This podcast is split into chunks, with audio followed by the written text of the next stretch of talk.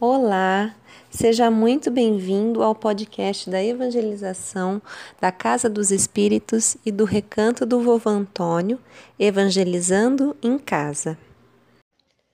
Este é o episódio 11 da série Histórias que Jesus Contou.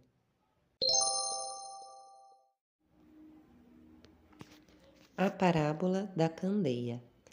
E ninguém, acendendo uma candeia, a cobre com algum vaso ou a põe debaixo da cama, mas põe-na no velador, para que os que entram vejam a luz.